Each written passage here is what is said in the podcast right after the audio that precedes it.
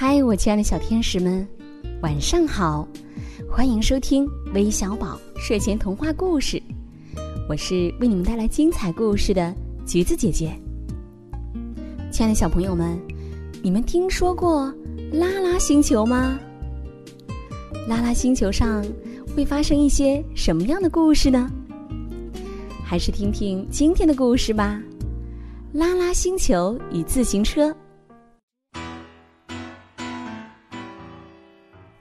拉拉星球上空气清新，风景秀丽，是一个美丽的绿色星球。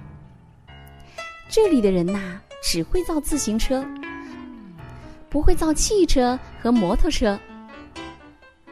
有一天呢，一个飞碟来到这里，从飞碟里下来了几个外星人，他们来自先进的月夜星球。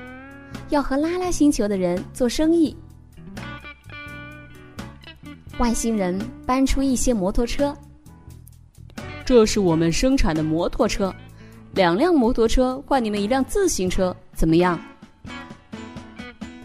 拉拉星球上的人高兴极了，他们说：“哼哼，夜夜星球的人太傻了，多好的摩托车啊，我们换啦！”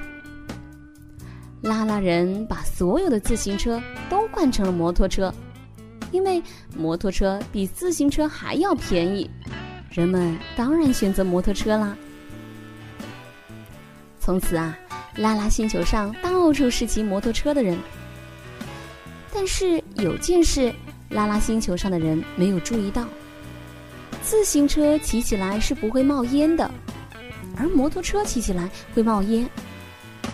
由于摩托车太多了，现在的拉拉星球上到处都在冒黑烟，黑烟升到天上，变成了浓浓的黑雾，把整个拉拉星球都罩住了。最后啊，连拉拉星球上空的太阳也生锈了。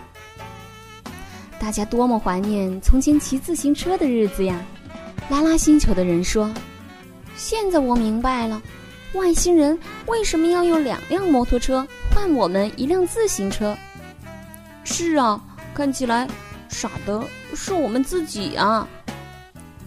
最后，所有的拉拉星球的人在一起开大会，他们做出了一个决定：把摩托车扔了，再造自行车。拉拉星球的人开始造自行车，最后拉拉星球上一辆摩托车都没有了。全部又变回到原来的自行车。